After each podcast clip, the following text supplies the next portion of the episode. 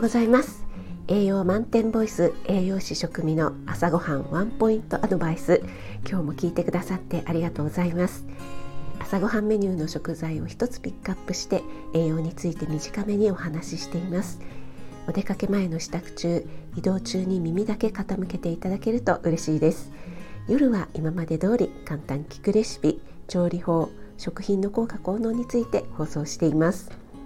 はい、今日の食材はきゅうりです、え昨日の夜配信で手作りきゅうりのきゅうちゃんをご紹介したのできゅうりつながりということでまだきゅうりについて配信していなかったので、えきゅうりにしてみました。きゅうりは約95%が水分でできている野菜なのでこれから暑くなる季節夏場にほてった体を冷やす効果や水分補給にもなります。むくみを解消する効果もあるんですが冷え性の方はね体を冷やす効果があるので食べ過ぎには気をつけてくださいね、